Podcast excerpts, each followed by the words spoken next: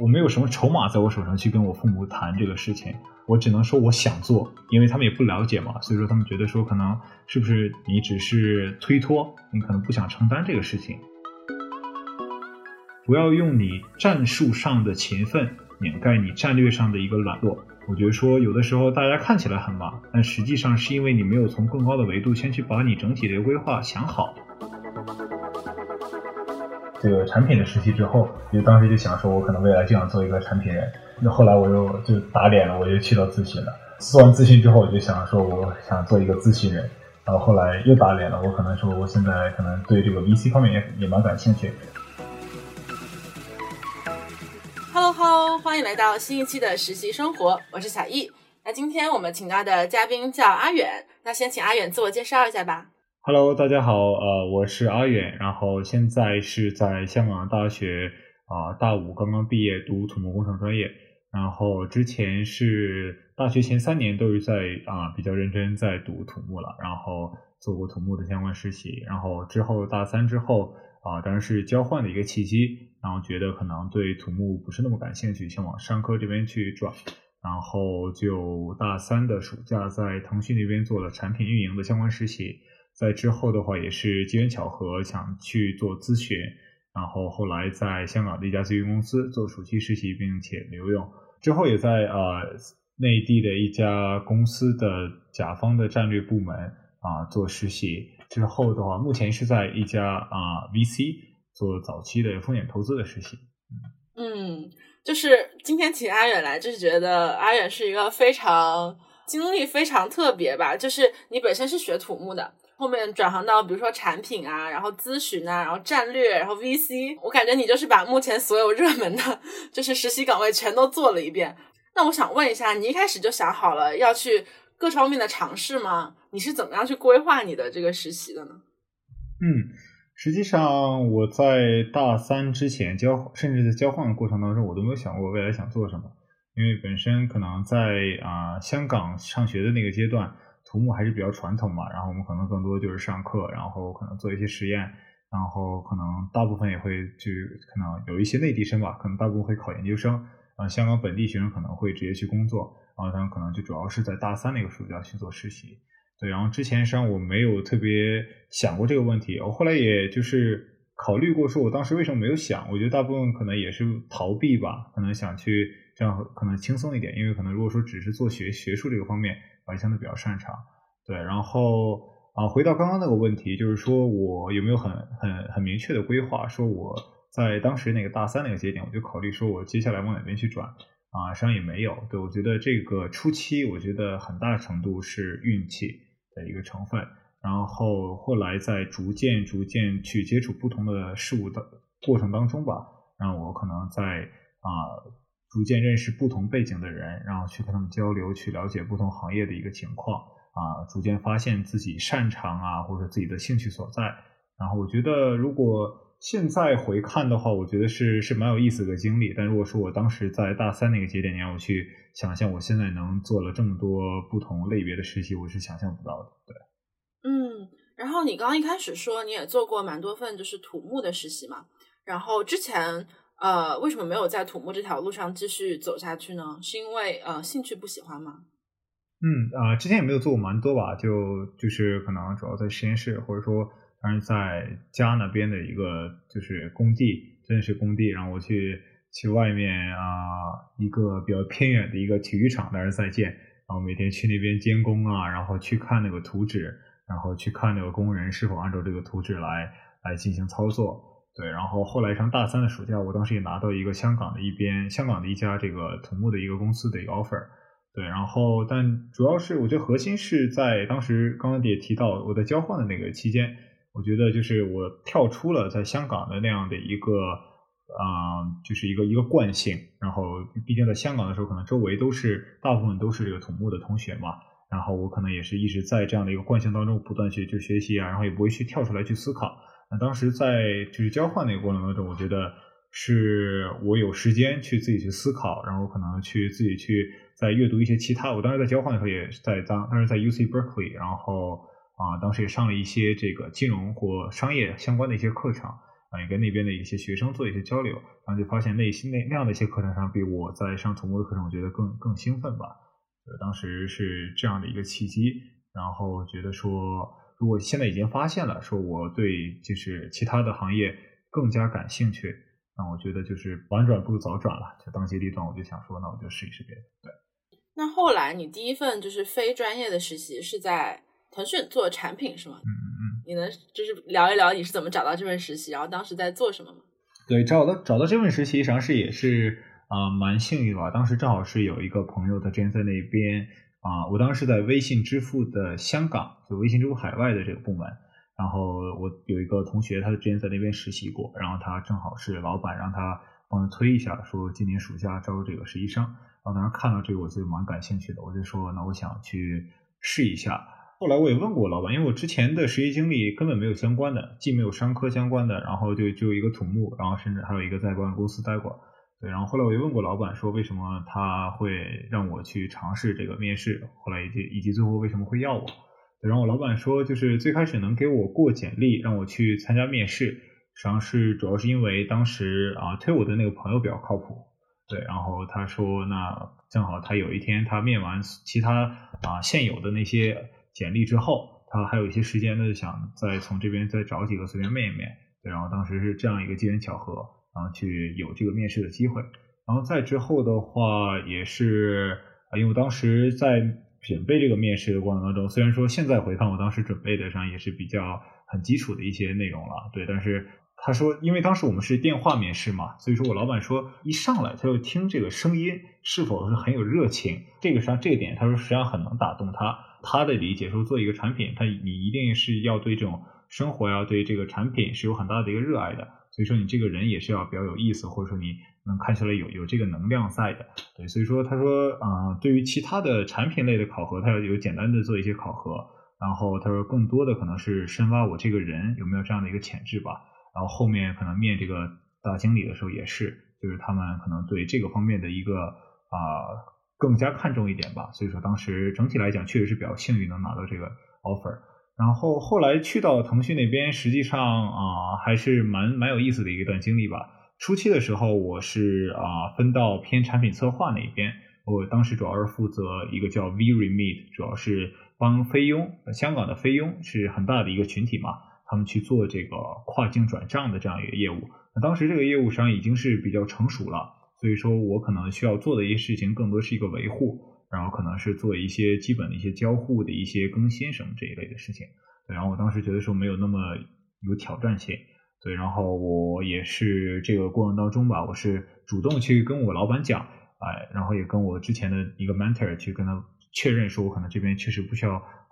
特别还没有暂时没有特特别多的事情，我说我想还有精力，我还想去尝试别的事情。然后碰巧当时是有一个产品运营的活动，叫腾讯的一个退税通的一个产品，他们要在海外啊做一个运营的一个活动，然后当时就把我分到了那个活动，然后做完了那那样的一个相对来讲比较小的一个活动之后啊，带我的这个 mentor 带我的导师，他觉得我可能也是比较靠谱吧，然后后来有一个更大的活动也是让我去参与了，所以说呃具体做的内容呢，就是可以想象产品策划可以理解为更多是零到一。产品运营可能更多是一到十的这样一个过程嘛，所以说我们产品运营的话，本身啊内部会有一定的一个打法，可能是我们配合着短期和长期的活动，然后各各自有各自的目的，跟针对不同的产品阶段也会有不同的一个侧重点。然后我当时主要负责一个长期的偏长期一点的一个运营活动，啊更多的是可能让用户有更多的一个购买的一个呃建立购买的一个习惯吧。然后具体做的事情，我可能早期会做一些啊产品的一个运营的方案，然后在这个过程当中，我实际上就是一个整个产品运营活动的一个核心负责人，我需要去对接各个方，比如说我要去对接设啊设计啊，让他们帮我去设计出那个海报啊或者线上的那些呈现，然后我要去对接这个写代码的啊，然后一切又去对接啊律师。啊，要去对接啊，marketing 市场市场部门，也可能要去对接公关 PR 的团队。反正就是你可以理解为，你是一个让这个事情发生啊，推动这个事情最后完成的一个核心的一个人物。你要让如何整合各方的资源，帮助你去实现这样一个事情。所以说，我觉得在这个过程当中吧，就是尤其初期的时候，我不是很懂嘛，就是说这个设计方面应该怎么去弄，然后跟设计师的一个交流，然后设计师比较感性了，然后大家都可能都是觉得说自己可能设计的东西肯定是认为是自己是设计啊设计东西是很好的嘛，所以说如何去跟他们去交流，让他们按照你的这个意图去把这个东西去做一些调整啊，我觉得这个这个过程中交流啊，这个经历还是蛮有意思的。你刚刚说三点，我觉得特别有意思。然后第一个就是你说在呃，就是经历了内推之后，当时面试的时候，你就说你那声音特别热情，然后让面试官也能感受到你对生活和产品充满热爱嘛。我前两天采访了一个在腾讯做游戏运营的同学，然后他也是从来没有做过运营方面的内容，然后他玩游戏玩的也不算特别多，然后他过去之后，在面试官面前就是满嘴跑火车。但是呢，就是因为他的这种性格和那种热情和怎么讲，就是观察生活的一个态度吧。我觉得可能是最后帮他拿到了这份这份工作。然后后来，呃，你的第二点就是你可能中间也有主动去去申请有转这个 mentor，然后主动的呃希望能够多承接一些活。然后第三点就是，嗯，你说到那个对接各个部门的一个做运营方案的工作，其实我之前在实习的时候也是做过这种呃。对各个部门对接的工作，那你会不会觉得，就作为一个短期实习生来说，呃，对于这种偏长期的工作，其实首先老板不一定会交给你这份工作，其次就是说，可能对这份工作你本身来说也是会有一些挑战的。嗯，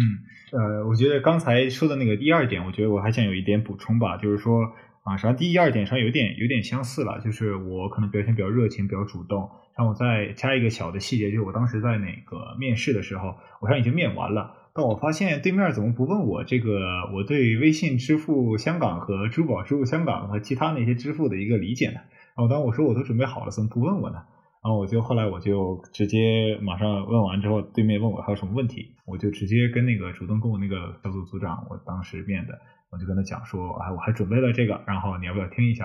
然后我就跟他讲了一下，然后讲完之后的话，我又问他要一些就是反馈嘛，然后我中中间我也是可能。在等下一轮，就可能跟那个大组长面试的时候啊，这个也会去问他一些建议。还有第二个，可能我在这个实习过程当中，可能最开始做产品策划，后来我想主动去啊做这个产品运营的这个事情。我觉得在啊，尤其在一个相对好的公司，无论是在哪里吧，我觉得就是我是比较喜欢可能相对主动的去争取一下。我觉得这个，尤其如果说你要用恰当的一个方式，这个东西实际上是没有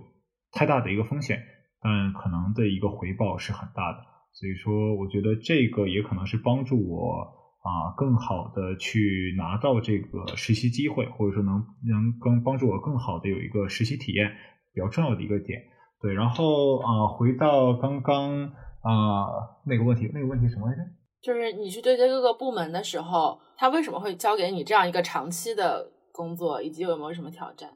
这个当时实际上比较特殊了，就是正常来讲，确实，如果你想一下，如果一个短期的一个实习生啊，就做到一个暑假，然后你就走了，然后那可能说之后你走之后就没有人再去对接嘛，那确实会比较麻烦。但是当时是有有有三个方面的客观原因吧。第一个方面就是说，我是作为暑期实习，然后他是是在考虑留用的，就是各部门会很认真的去。啊，考虑会不会强不想把我们留下来，所以说可能对于我们这个培养的投入要比可能日常的实习生要更大一点。对，然后第二个的话就是我们当时那个阶段，就是产品运营团队确实还是比较初期的一个阶段，然后确实人手不够，其他的几个同事已经忙到人仰马翻了，所以说确实需要啊别人去帮去帮助分担一些一些事情吧。然后第三个阶段，我觉得从个人自身吧，因为我之前。上一份运营的一个项目的话，可能更多的是我的导师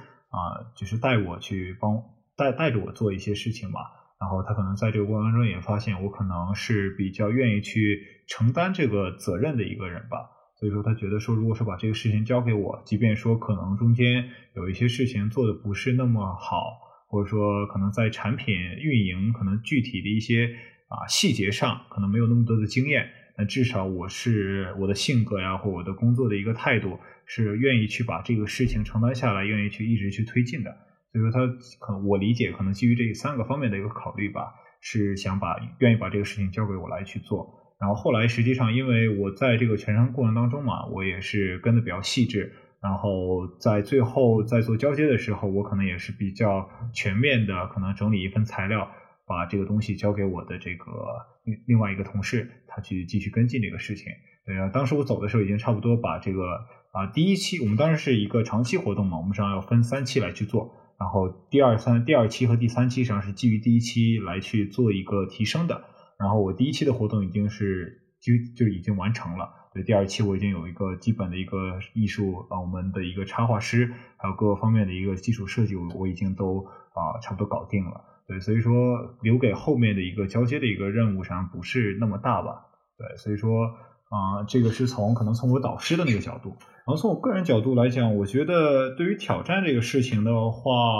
啊，我觉得可能不仅仅是这一份实习吧，我觉得可能是对于像我从啊土木就转到不同的这个啊实习嘛，不同的这个领域，我觉得可能一方面是因为本身我就是个白纸，我对各个这个领域我实际上都没有说一个啊一个先入为主的一个一个观念，或者说有一些基本基本的一些啊。一些可能之前学习到的一些知识吧，所以说我对这方面觉得都是全新的，我对这方面是很感兴趣。其实我还有一个点还蛮好奇的，就是你说你是一张白纸嘛，然后呃，不管是产品啊，还是咨询，还是投资，其实对你来说都是差不多，从零开始学起嘛。那你是怎么样从零开始去了解的呢？以及你在面试的时候，怎么样让大家觉得说你是一个准备好要去面试的人，而不是一个完全的小白？OK，我先说第一个问题吧，就是说对于挑战的啊，我的一个态度嘛，我觉得就是我本身是比较愿意去尝试新鲜事物的吧。我觉得就尤其是这个东西也是我验证了，就我是喜欢的啊。尤其像我刚刚提到我在交换的时候，我去接触过和和别人聊过这个事情，然后知道我他具体工作的一个内容，然后并且我也在实践中体验过，所以说我觉得本身这个事情我是抱着可能提升自己的目标吧。然后，所以说我觉得挑战就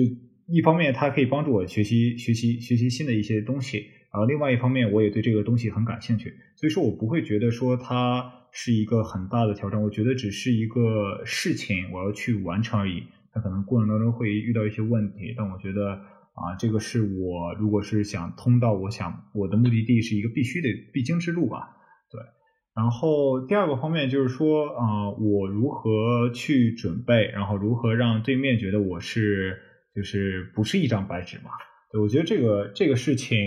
啊，这个实际上我也跟别人交流过。我觉得在无论是准备产品啊，或者说后面准备咨询，然后准备 VC 啊，我实际上现在有一个相对来讲自己的一套方法吧。我觉得首先第一点的话，就是你要获取啊足够多的优质的信息。先去了解这个领域是在做什么，然后那这个信息的来源，那我觉得最好的可能就是说，在真的是在这个行业里做过这个事情的一个人，那你去跟他去聊，然后去问问他这个工作具体内容是什么，然后你觉得他建议什么样性格或什么样的人去来做这个事情。我就先把首先第一点，如果说你不了解这个事情，你就根本谈不到说你是否喜欢以及是否适合。所以说，我觉得最核心的第一点是先通过。比较高效的方式，先把这个东西了解清楚。然后第二点，可能再进入到说准备这个过程。说一下，可能我在啊之前在学校的时候，可能看到身边的人，可能有的时候我会觉得做的不是特别高效的地方，就他们可能会这边去看到一个公众号发了一个推文，说我这边有个讲座，啊，另外一边可能又谁谁啊，可能就是朋友叫他，可能是做一个事情。我觉得是就是因为他自己没有先把这样的一个。准备的一个大的一个框架、一个体系搭建好，而是说可能我东东拼一块，西凑一块，所以说实际上整体它的一个效率实际上是不高的。然后他实际上是在这个过程当中，也是因为他不了解他自己是现在目前是到了哪个阶段，过程当中会有比较大的一个焦虑。那如果说你前期做了比较好的一个信息收集，对于你整个如何去准备有比较好的一个已经已经梳理出一个比较好的一个框架。啊，那这样的话，你实际上是比较容易去知道你现在是在哪个阶段，然后具体你要是做什么样的一个事情啊。我觉得对于说准备这个事情，如何让啊面试官觉得我不是一个白纸，我觉得可以，这个可能拿咨询的这个例子可能好一点，因为前期我准备产品的时候还是有点就是比较误打误撞吧，实际上没有特别好的一个体系。但实际上在后来准备咨询的时候，我初期我也是可能听啊身边的一起准备的朋友啊，我可能就看一些这个咨询类的一些书，然后我可能去上网看一些这个课程，然后可能就是书的话或者课程我也是从头看起，然后到后来我是碰到正好碰到一个学姐，她实际上是在这个咨询公司在做，已经拿到这个 offer，然后要要去做这个全职工作了。啊，我就问她说她当时怎么准备的？他说实际上是你直接可以去跳过就前面的一些比较方法论的东西，这些东西是有价值。但如果说你没有先去体验，就是真实的这个 case，就是说这个案例分析它是怎么做的，你说你的方法论对你的价值可能不是那么大。所以说他他建议我的时候就是说，可能你先把这个案例分析几类的几类的案例你先看好，然后你直接去跟别人去 mock interview，就是说你做模拟的一个面试。然后在这个模拟的过程当中，你去真的体会说你自己的一个表达和书上建议的那个表达有什么样的一个差异。通过这样的一个做过可能几个 case 之后，那你可能就对这样的一个啊 case 的一个形式啊，你就有一个理解，然后以及对于你自己在就做这个表达的时候有什么样的一些优缺点也有个理解。这个时候可能你再去反看那些比较偏方法论的东西，你可能你的这样的一个收获会更大吧。所谓的两点之间直线最短了。我觉得，如果说你想做这个事情，你最终的目标可能是啊，能比较好的解决 case，那我觉得你可以直接先过去，先试一下你自己能能做的 case，现在能做到什么程度，然后你可能再去回看啊，可能再去提升这个方法论的东西。嗯，了解了。然后正好你说到咨询嘛，我就顺便问一下，嗯，你刚刚说那个腾讯产品那边其实是有一个留用的机会的，嗯，但是你后来为什么又转方向到了咨询呢？嗯，这个实际上是当时也是一些机缘巧合吧。然后我上当时那个阶段实际上是挺想留用的，对。然后但后来因为内部没有这个坑位，然后也是一些其他可能我之前在跟大老板的一个啊表现上没有那么好，所以说最后就是机缘巧合没有被留用。然后当时那个时间段我实际上还是有点沮丧的，因为啊一方面也是因为我当时没有准备后路。我当时就想说，我可能因为我觉得期望是蛮大的，所以我想说直接留用，那我可能差不多就定下来了。但也是那样的一个契机吧。然后我当时暑假结束之后啊，就差不多八月底了，已经很晚了。然后当时我也没有准备考研，然后我当时也没有说准备说其他的一个工作申请啊。虽然现在回看上，当时我的这个准备上是很不充分了，但也是那个阶段的话，我实际上就是重新来过吧。我就说重新梳理一下，我到底是想做什么事情。然后当时比较好的、比较有意思的一个契机，就是我当时在实习的时候，有一个另外的实习生，他之前是做这个咨询相关的，然后他后来转到了产品。他在那个时间点，我上根本一点不了解咨询具体是做什么的，然后就跟他去聊天，我去问他就具体咨询是怎么做，然后怎么去准备。然后我发现这个工作的内容好像还蛮有意思的，好像跟我想做的事情比较像。然后。准备上来讲的话，我觉得是因为咨询本身也是不要求什么专业背景嘛，所以说我觉得是有机会的。然后当时的话，但是当时有一个比较大的一个阻力，就是因为我当时父母不太同意，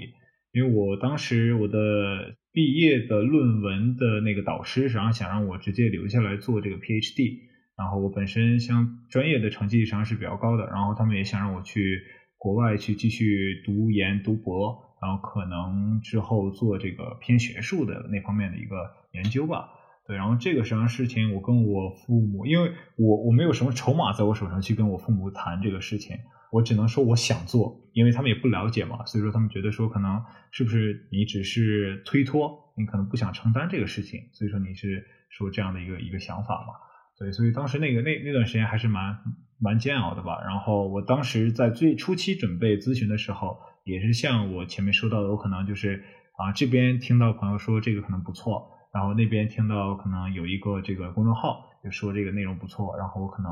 也是比较断断续续的准备，然后在这个过程当中，因为因为我没有比较系统性的一个前期的一个把规划制制定好，所以说我是啊这个时间是实际上是很焦虑的。然后除了咨询之外，因为之前了解到咨询可能你直接去。深咨询还是有一定的难度，或者说概率实际上是比较低的嘛。对，然后当时也是说要不要同时准备这个什么管理管培生，就是一些大的公司的一个管理培训生。然后所以说当时我是什么样的一些想法都有。然后到后来，我觉得就是在差不多经历了能有半个月到一个月的一个时间吧，我觉得每天这个状态上是蛮不好的。然后这边做一些笔试，然后这边可能再去做一些简单的一些准备，然后感觉到头来好像什么也没没有准备的很很清楚。所以说后来的话，我就是重新梳理了一下，我当时制定了几个计划。我觉得就是说经常提到的一个事情，做做战略咨询提到的一个事情就是。不要用你战术上的勤奋掩盖你战略上的一个懒惰。我觉得说有的时候大家看起来很忙，但实际上是因为你没有从更高的维度先去把你整体的规划想好，所以说你你的这个忙实际上是可能是没有价值、没有意义的。对，所以说在那个节点我就跳出来，以一个时间轴的一个维度，我就梳理了一下，我现在可能我想做的有几类事情，我想申请的有哪几类事情，然后。啊呃，但但先说一个题外话，我当时已经确定说，我可能啊直接申请这个全职工作是比较难了，所以说我当时也决定好我是要延期毕业，对。然后当时也决定延期毕业的时候呢，我可能几个选择，无非就是说我可能去申请咨询的这样的一个暑期实习，然后可能之后再申请互联网的暑期实习，然后可能再申请一些其他我可能比较感兴趣公司的一个暑期实习。实际上，这个不同类型的公司，实际上比较好的一个点就是说，他们的这个时间点实际上是不一样的。所以说，我实际上去列了一个时间轴，把这个时间轴列出来之后，然后我把这几个选项啊，我给摆出来。我是可能写了一下我对各个选项的一个喜偏好程度。那这样的话，可以决定说我到底每一个选项我会投入多少的一个精力。然后再拉出来这样一个时间轴，我就能知道说，在这样一个时间阶段，如果最后尝试这个可能尝试咨询，我最后没有拿到什么结果。那我可能就下个阶段，我可能就要尝试别的。如果全部没有，那我可能就选择去考研。当时我是理出来一个规划之后，时刻就知道说，我现在做这样的一个事情，我是经过我比较缜密或者比较详细的一个考虑之后做的一个事情。虽然说可能最后结果没有，但至少我是按照我认为比较正确的一个道路是在往前走的。比较幸运吧，当时后来是啊，咨询那边在十一月份吧，然后拿到了一个啊暑期的一个实习的一个机会。那你感觉就是咨询呃，你进去了之后，跟你在准备的时候呃的想象是差不多的吗？还是说还是有一些理论和实践上的差距？嗯，这个这个时候啊，对于咨询这一部分，我觉得跟我想象的差不多。因为我前期我实际上是比较主动的去找了一些啊他们在咨询真的去做过的朋友，我去跟他们聊了，然后也去各种各样的这种啊招就招聘会，然后去跟那个公司的人去交流。所以说我常之前的一个信息的一个获取，相对来讲是比较有质量的了。所以说我可能对于具体该做什么事情，我实际上是不仅仅停留一个学生一个面试。啊，面试者的一个角度了，对啊，所以说整体的一个差异不大吧，但具体可能一些细节上啊，咨询内部可能如何跟这个啊你的老板或者跟你的客户处理好关系，然后以及如何说作为一个暑期实习生，你去贡献你自己的价值，这些方面我觉得可能是之前没有特别去考虑的，对，嗯。然后后来你是现在是在做那个 VC 方面的内容，嗯，所以你又是怎么又从咨询变到了呃 VC 呢？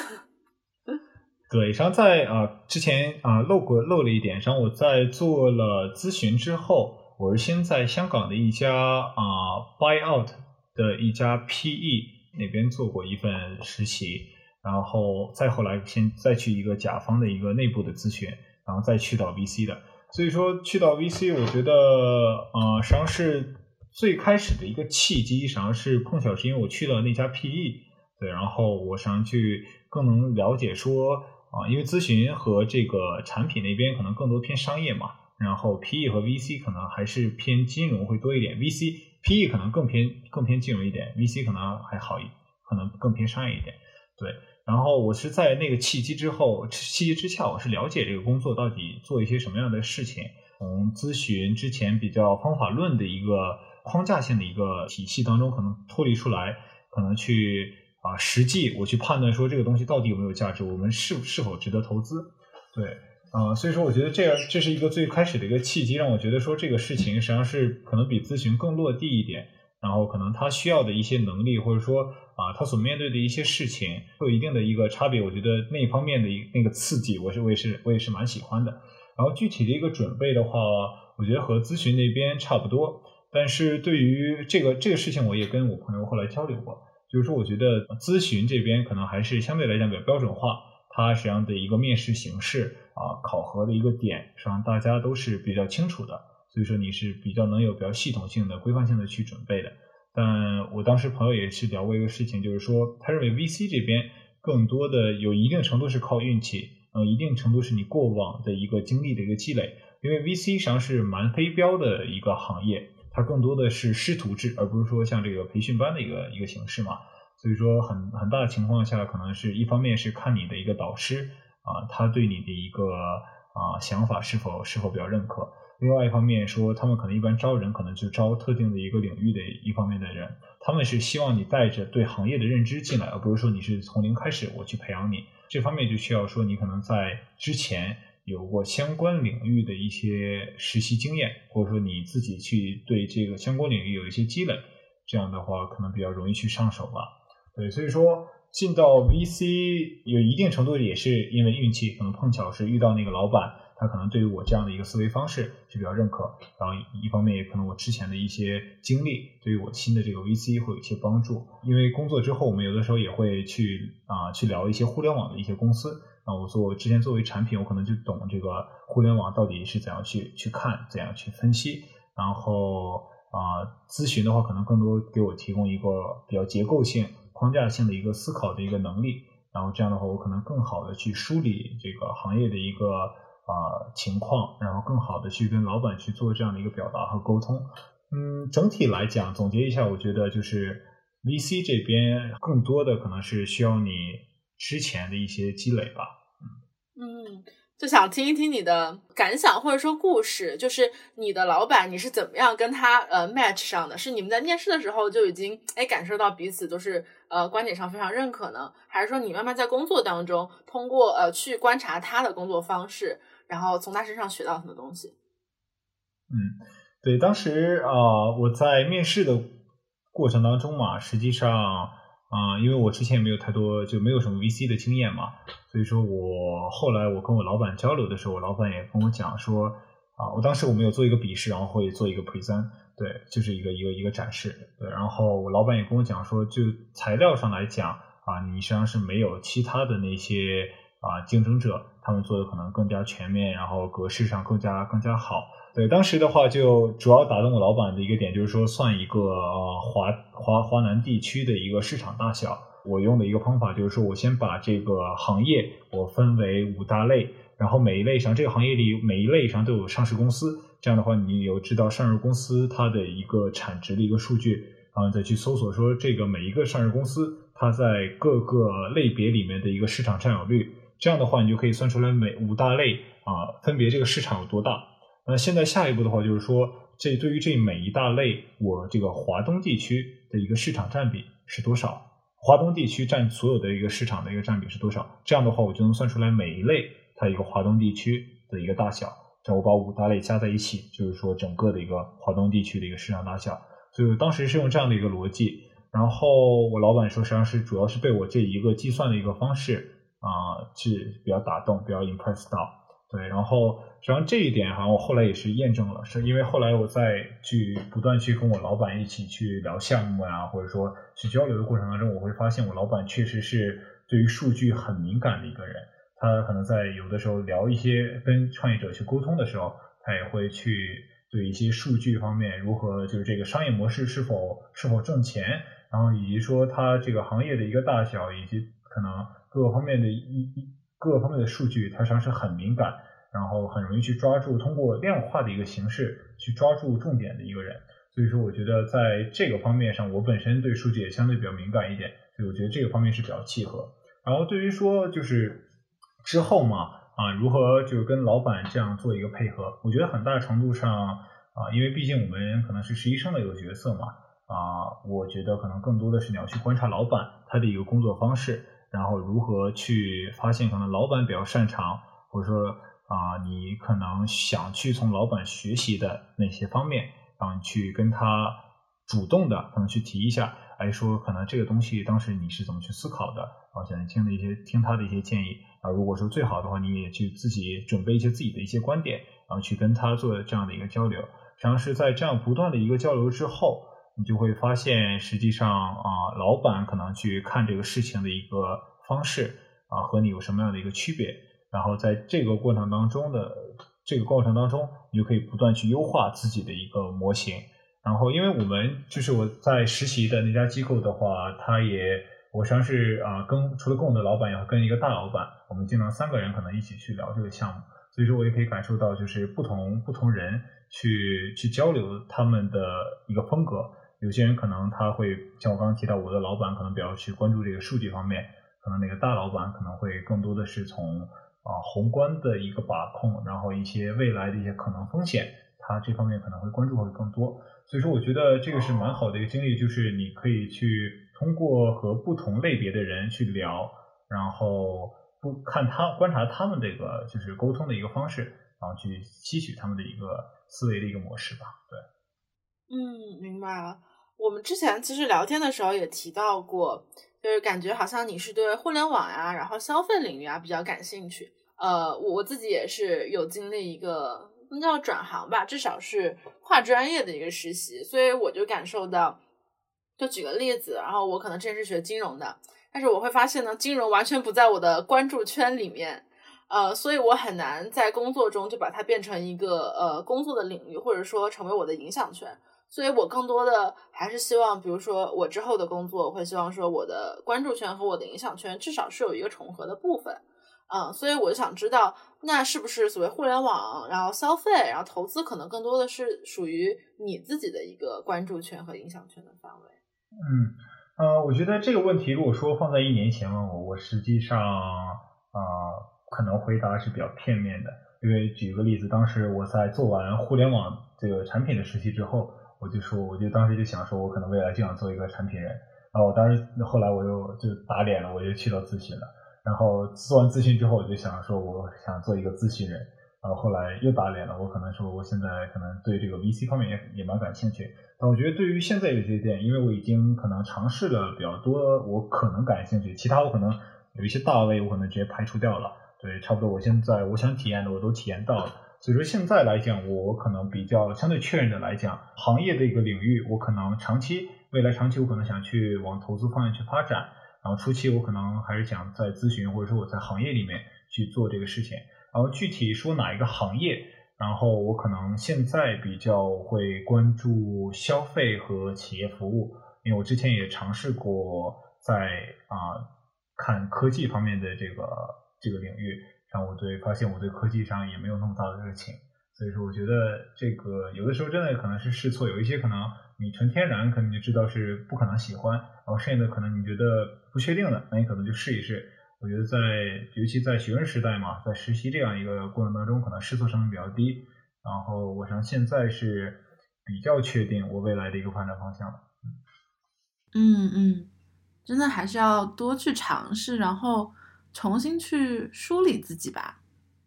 我还挺想问你，待过这么多家行业啊，公司啊。有没有遇到特别有趣的事情？比如说公司和公司之间有没有什么很不同的地方？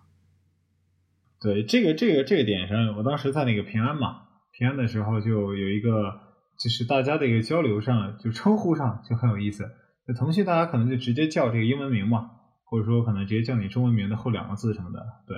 然后在平安就都是啊，你的姓氏加一个老师。一般我一进去，我当时刚刚一进去，然后结果就这个。啊，就是做那个电脑维修，什么 IT 那边，我给打电话，他就说，哎，你好，高老师啊。说啊，我怎么我一进来，怎么一个实习生，怎么就就成老师了？啊，当时就我说，啊，好吧，好吧。然后当时我也有的时候跟那个其他部门去对接嘛，然后我也是跟别人打电话，然后人家已经是比较比较 senior 的一个级别了，然后可能从华为就工作几年，然后跳到平安这这一位，然后一一上来也是。我就说，哎，你好，你好，这个张老师您好，跟您请教一个事情啊，好的，好的，没问题，张老师，你高老师您讲，您讲，就特别这样子，然后我就对，然后但是还好，就是说他至少做事风格上，我觉得没有那么国企吧，虽然说称呼上比较，大家比较比较比较比较客气一点，对。这样吗？还挺有意思的。哎，对，我刚刚又想了几个，我可能想可以说讲一讲就经历。对啊，我觉得一个可能是当时在那个哪儿腾讯的时候，就我们当时是做这个产品嘛，然后你要去对接可能这个程序员，然后让他们去帮你出需求嘛。然后经常有的时候你可能会就是啊，你最开始没有没有完全想好，然后或者说你可能就是后来逐渐逐渐啊，又发现新的东西，你可能想去修改，有的时候你可能就要去找这个程序员，可能之前你沟通好。可能说这个星期四你帮我交一交一个这个事情，然后可能到星期三的时候你说，哎，不好意思啊，我这边又又又来一个需求，你可能再帮我再帮我加一个需求，对，然后就如何跟程序员打打打打交道这个事情，我觉得当时是蛮有意思的，尤其尤其的有的时候，假如说你提了这样一个新需求，然后程序员可能本身就是说他已经挺忙的，因为他同时不不仅接一个产品嘛，能接几个产品，然后几个需求，然后。啊，他就觉得本来好好的，就感觉像我们本来周末已经规划好出去去哪玩了，就突然说你周末不能玩了，你得去继续加班这样的一个感觉嘛。对，然后这种时候呢，可能程序员就比较有这个，就是有点有有点抵触这个情绪啊。有的时候可能就你问他说这个东西要多久能做出来，然后就本来是一天能做出来，或者甚至半天，他可能就说我要两天。对，然后有的时候就是说这个难难不难？你可能不难，然后这个他可能就说比较难。对，然后这个东西，因为你可能尤其做初期做产品嘛，对这个技术方面不是特别懂，然后你可能比较难去评判说他这个到底这个说的对不对嘛。然后当时我老板就教我一个技巧，就是说如果说这种情况，如果说你觉得可能对面不是特别配合，然后你可能有一个用的一个小技巧，比如说你把他老板也带上，然后到时候说，哎，那个咱们一起就是沟通一下这个事情呗。然后他老板在他旁边，他也不好意思，就是说比较比较比较不现实的东西。沟通小技巧，我之前因为我们之前可能以前在欧莱雅工作就是用邮件吧，就是你会发现啊，就是这个邮件呢，他发给你的时候抄送了谁，就代表他的小心思。有些人呢，他就是我，反正是每次发邮件的时候，一般都会抄送我老板。但是呢，有些人我发现他有时候抄送，哎，有时候不抄送，你就发现有时候是他的公心，有时候是出于公心，有时候是出于私心。你知道，哎，你不抄送好，如果你这个事情不是太过分的，我也不抄送了。但你这个事情要是很过分，就是你自己的事儿，然后要丢到我头上做啊，那我就抄送回去，你看着办，好吧？我必得抄，就 就这个还挺有趣的。对，我觉得这种就是大家不是摆在明面上的这种这种小的一些技巧、小心思，还是。还是挺有意思的，对，对，然后还有一个，我觉得，对我之前想的可能比较比较，我觉得感触比较大的，就是说我在 VC 那边，就是我们去聊很多这种创业者嘛，然后啊，去看他们现在做这个事情，然后我们也会聊这个创业者之前的一个背景，你就会发现，就是就之前乔布斯有一就是说过一句话，就是说，你看你在展望未来的时候，你不能把你这个东西都串成线嘛。嗯，当然，如果说你在回看，你在可能在未来的时候，你去回看你过去的时候，你就会发现那一一个一个一个点是如何串成一条线的。对，就是当时他提到说，他可能之前在大学的时候去翘课啊，去听去上这个书法课，然后这个如何如何这个书法和这个艺术如何运使用在这个苹果的这个设计里面。对，就是他一些自己追随 follow follow follow his heart 就这样的一个啊这样的一个一个一个形式。如何在未来真的实现那个价值？所以说我当时在这个跟不同这个创始人去聊的时候，我觉得这个实际上感触蛮大。就是说，你去听，举个例子，像当时我们啊聊过一个卖小龙虾的这样一个公司的一个创始人，那他之前就是自己开过餐厅，然后他之前也在这个某个地方做过销售，然后他可能后期呃之前也在一个就是日化品做过这样的一个事情。所以说你会发现，就是说他能在这个时间点把握住这样的一个机会，然后以及具备相应的这个能力，实际上他不是说一蹴而就，就是他在这个时间点意识到这个，就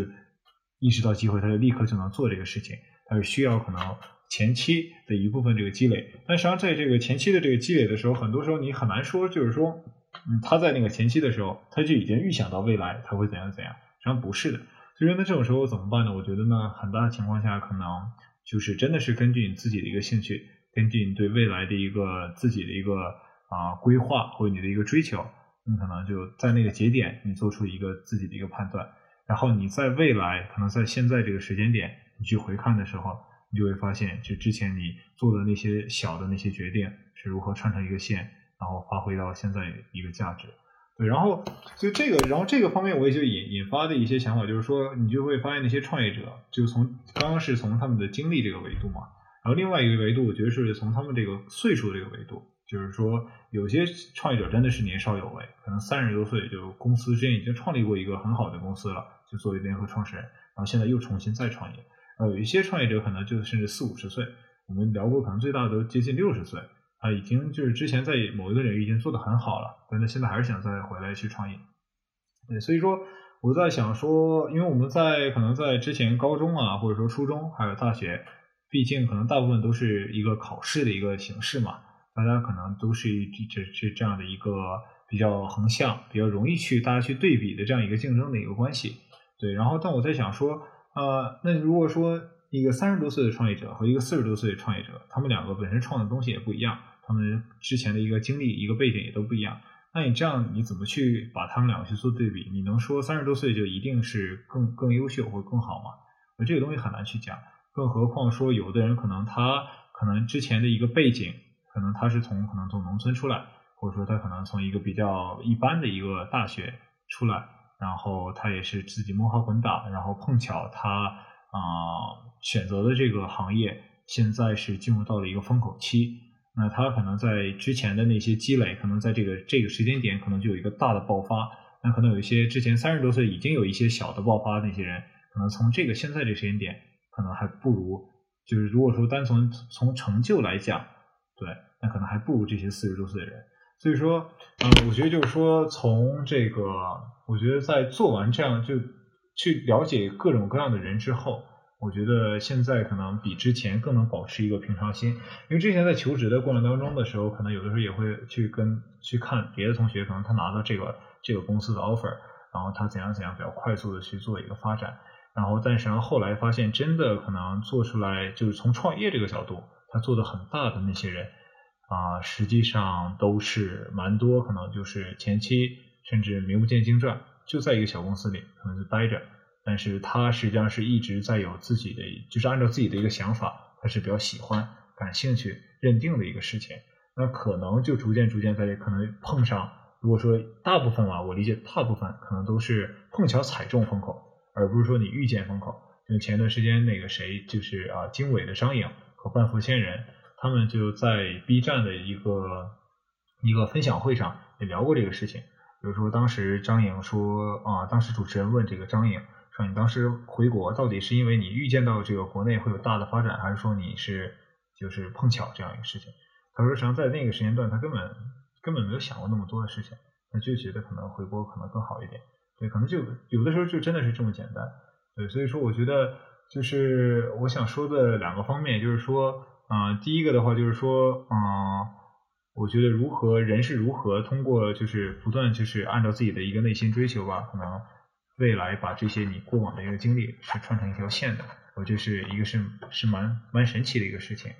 然后我觉得第二个的话就是说，可能真的无论是做什么事情，我觉得这里面有很真的有很大很大的这个不确定性。所以说，我觉得在尤其在年轻这个阶段吧，我觉得可能不要特别心急，可能说我就是一定要怎样怎样啊达到一个固定的一个事情。我觉得你要有可能要有一个比较相对来讲比较明确的一个目标。但也要保持一个比较大的一个宽宽容程度吧，对于这些可能不确定的一些风险啊，或者一些未知，比如说现在的疫情，有这样的一个应对的一个能力吧。嗯，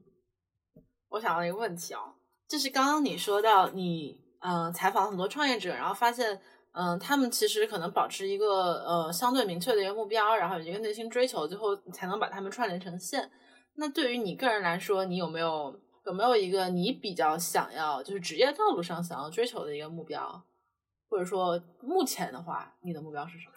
嗯，我觉得目前的这个目标，嗯，现在来讲，我可能初期可能以啊咨询或者说 VC 这样作为一个起点，也可能是更好的去把整个行业去做一个检索，然后在做完一个检索之后，我可能确定好。可能这一个细分的一个领域有比较大的一个机会之后，我可能就会投身到一个细分的一个领域。对，嗯，所以说具体说，因为现在的话，就是我觉得我还是在一个探索阶段。嗯，我现在很难说，你让我假如说有几家创业公司，你让我直接去，我觉得可能这个风险，我可能有大大的方向，我们是确定的，但可能比较小的一个具体的一个细分，因为。如果说你去到一个细分的行业，你可能你的这个获得这个能力，然后可能比较难去复用到可能比较差异化比较大的这个另外一个行业了。对，所以说我现在的想法可能是先去啊，从一个从上到下这样一个检索的一个形式，先把我可能想做的东西先给梳理出来，然后再去找对应的机会，然后再去进入这个行业。然后我觉得长期我的一个愿景的话，我还是希望说。啊，因为我本身可能对这个钱的一个追求或者各个方面物质的追求不是那么高，对我可能还是对于可能这个各个方面的啊什么亲情啊、友情啊，或者说对于创造这个价值这样的一个满足感，我的这个我觉得在在经历了可能一些实习或一些啊体验过程之后，我会发现我对这些上是更感兴趣的，所以说我觉得。嗯，我差差不多我的一个锚点差不多已经确定了，可能是以从这个创作价值为出发吧。然后呢，具体是如何去实现，我觉得现在还比较难难去讲。嗯嗯嗯，以创造价值为锚点。嗯，我特别喜欢这句话。我也一直觉得，就是工作当中还是要有一些核心的思考在，就比如说你是否能创造你想创造的价值等等。嗯。那今天特别谢谢阿月来做客实习生活，那我们下期再见啦，拜拜。